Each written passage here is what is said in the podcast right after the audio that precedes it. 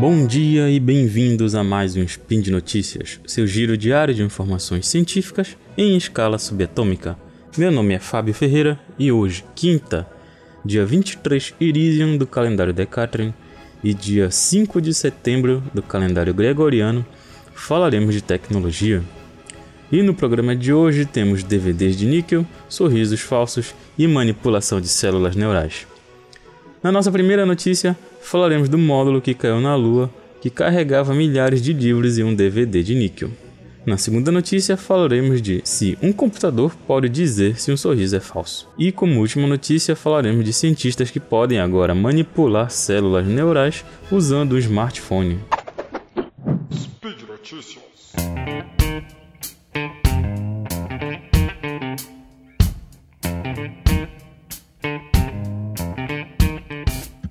Você já deve ter ouvido falar do módulo que caiu na Lua carregando milhares de tardígrados. Pois então, é sobre este mesmo módulo que eu quero falar com vocês. Vocês sabiam que esse módulo lunar estava carregando um DVD contendo 30 milhões de páginas de informação? Pois é, isso mesmo. A missão se chamava Barashit, da Arc Mission Foundation, cujo objetivo é criar um backup da Terra. Pois então, a missão Barashit carregava a primeira biblioteca lunar da Fundação, que é um arquivo do tamanho de um DVD contendo 30 milhões de páginas de informação, além de amostras de DNA e milhares de tardígrados, que foram, claro, a sensação das notícias nesse período, né? Não é todo dia que se ouve falar de milhares de tardígrados sendo lançados no espaço. E principalmente agora sabemos que temos seres que estão em hibernação na Lua. Né? Quanto aos seres minúsculos, a Fundação estava tranquila, mas a sua maior preocupação foi verificar se a biblioteca lunar havia sobrevivido ao acidente. E eles viram que sim, a biblioteca sobreviveu ao acidente, quase total ou totalmente intacta. De fato, a decisão que eles tomaram de última hora de levar DNA e tardígrados na missão pode ter ajudado nessa sobrevivência. A Arc Mission Foundation já levou seu primeiro arquivo no porta-luvas do Tesla de Elon Musk em 2018, que agora está em uma órbita de 30 milhões de anos ao redor do Sol. Aquele mesmo Tesla do Elon Musk, que só ouviram tanto falar na época. Então, nesse Tesla eles estão levando uma cópia do livro A Fundação de Isaac Asimov, que foi escrito em um disco de quartzo usando a tecnologia 5D desenvolvida pela, pela Universidade de Southampton. Mas como ele é um é armazenamento óptico, eles não são muito duráveis. Por isso, a ideia é tornar todos os arquivos analógicos, que podem ter uma durabilidade maior. Mas o problema é que o armazenamento analógico que deve ser implementado utiliza muito espaço. Portanto, eles chamam o cientista Bruce Ha, que desenvolveu uma tecnologia para gravar imagens em nanoescala, mas com alta resolução em níquel, utilizando lasers. Pois então, a técnica que esse cientista desenvolveu grava imagens em vidro e depois deposita níquel por cima, átomo por átomo, formando uma camada que depois pode ser lida por um microscópio com ampliação de mil vezes. Os cientistas então fizeram é, 25 camadas de níquel, cada uma com apenas alguns microns de espessura, sendo que as primeiras quatro camadas contêm 60 mil imagens de páginas de livros com uh, iniciadoras e idiomas, né? livros de iniciação em idiomas, livros didáticos e chaves para decodificar as outras 21 camadas. Sendo que as outras 21 camadas contêm toda a Wikipédia em inglês, milhares de livros clássicos e até o segredo dos truques de David Copperfield. Sim, mas e o DNA e os tardígrados, né?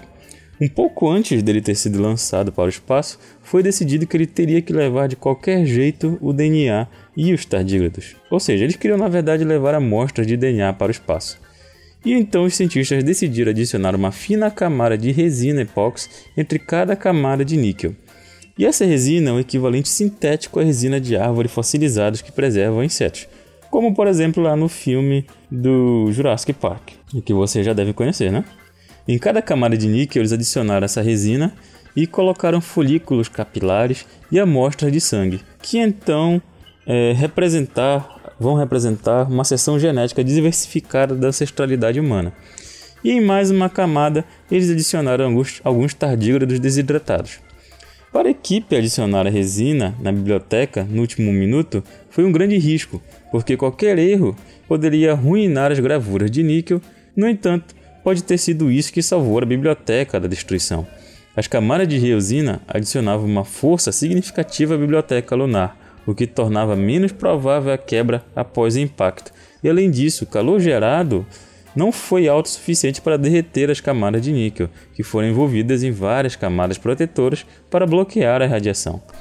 Pois então, o que eu queria trazer para vocês não era a notícia dos tardígrados, como foi noticiado de várias e várias vezes, mas sim essa nova tecnologia de armazenamento que utiliza diversas imagens em folhas de níquel que são cópias exatas de grandes livros da história da humanidade e podem ser lidas com microscópio. Elas são exatamente como fosse como fotocópias, só que gravadas em folhas de níquel. E eu achei isso tão interessante, impressionante, que imaginei que futuramente, quem sabe, nós podemos utilizar esse, essa tecnologia para compartilhar informações com maior segurança e durabilidade.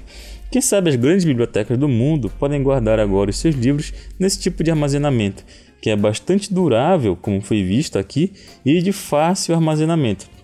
É, como, como viram, apenas um DVD contém 30 milhões de páginas de informação para serem, guardadas para futuras gerações, não somente no espaço, mas também aqui na Terra. A nossa segunda notícia começaremos com uma pergunta: Você acha que é possível um computador identificar um sorriso falso? Pois então, você já deve ter se deparado com pessoas que forçam um sorriso nas fotos ou que estão perto de você e só querem aparentar estar alegres por N motivos, né? Pois bem, essa notícia é para você, meu amigo desconfiado. Cientistas da University of Brantford, da Inglaterra, liderados por Hussan Ugeio, professor de computação visual, desenvolveram um software que pode analisar o rosto de uma pessoa e verificar se o seu sorriso é genuíno ou não. O software analisa os movimentos significativos ao redor dos olhos, apoiando teorias populares de que, com um sorriso espontâneo e genuíno, é aquele que pode ser visto nos olhos de uma pessoa. O software funciona primeiramente mapeando o rosto completo de uma pessoa a partir de uma gravação de vídeo e identificando a boca, as bochechas, os olhos do sujeito e em seguida mede como esses recursos faciais se movem pelo progresso do sorriso, ou seja, como eles se movem no decorrer da realização do movimento do sorriso, né? E calcula a diferença de movimento entre outros vídeos que mostram sorrisos reais e falsos. O sistema que foi desenvolvido utiliza um aprendizado baseado em duas categorias de sorriso. Um conjunto contendo sorrisos genuínos e outro conjunto contendo é, vídeos no qual eles utilizam sorrisos falsos. E eles encontraram diferenças significativas no movimento da boca e bochechas. No entanto, os movimentos ao redor dos olhos foram os que mostraram uma diferença significativa. Um sorriso genuíno geralmente se move 10% mais ao redor desses músculos dos olhos. E esse tipo de pesquisa pode ajudar no desenvolvimento de novos robôs que utilizam movimentos faciais para interagir com outros humanos, assim como podem ser utilizados para melhor, melhorar a identificação biométrica. E também pode ser importante para os cientistas sociais e clínicos entender um pouco mais sobre o comportamento humano. Na nossa última notícia, falaremos de uma notícia que é um prato cheio para os adoradores de teoria da conspiração falaremos dos cientistas que agora podem manipular células cerebrais utilizando o smartphone. Esses cientistas publicaram na Nature o desenvolvimento de um dispositivo que pode acelerar os esforços para tratar doenças cerebrais, como Parkinson, Alzheimer, dependência, depressão e dor. Segundo eles, o dispositivo pode controlar circuitos neurais usando um pequeno implante cerebral controlado por smartphone. Pois então, esse dispositivo utiliza cartuchos de drogas que se montam como Lego e utiliza também uma conexão Bluetooth, que ao mesmo tempo consome baixa energia, mas é muito poderosa e pode então ter, ter, atingir neurônios de interesse específico com drogas e luz por períodos prolongados. Mas por que os cientistas inventariam esse treco tecnológico, né? Bom, Primeiro, primeiro porque atualmente o tratamento para essas doenças utiliza um tubo rígido de metal e fibra ótica que é inserido no cérebro da pessoa para fornecer uma série de remédios e luz. Só que além de ele limitar muito o movimento do paciente, a estrutura rígida também causa, causa lesões nos tecidos moles do cérebro ao longo do tempo, tornando-os inadequados para os implantes a longo prazo. E essa nova tecnologia, então, utiliza um cartucho substituível que poderia permitir aos cientistas estudar os mesmos circuitos cerebrais por vários meses sem se preocupar com a falta de remédios. Sempre que eles precisassem inserir novos remédios, eles poderiam então é, enviar o um novo cartucho e ele se remontar no dispositivo. Esse dispositivo já foi testado em ratos e foram montados em implante cerebral utilizando uma sonda macia e ultrafina com a espessura de um cabelo humano que consistia em canais microfluídicos e pequenos LEDs menores que um grande sal. E os medicamentos então tinham doses ilimitadas e poderiam ser entregues diretamente. Isso tudo é controlado por interface simples no smartphone e os cientistas podem então desencadear facilmente qualquer combinação específica ou uma sequência precisa das entregas de luz e medicamentos em qualquer animal-alvo implantado sem a necessidade de estar fisicamente dentro do laboratório.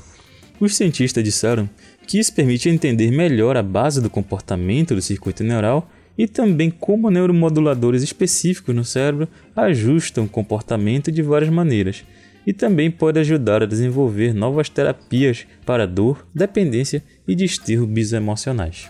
E por hoje é só, pessoal. Lembro ainda que todos os links comentados estão no post e deixe lá também seu comentário sobre as notícias, elogios, críticas, declaração de amor ou meme predileto. Lembro ainda que esse podcast só é possível acontecer por conta de seu apoio no patronato do SciCast, tanto no Patreon quanto no Padrim. Um grande abraço, vida longa e próspera e até amanhã.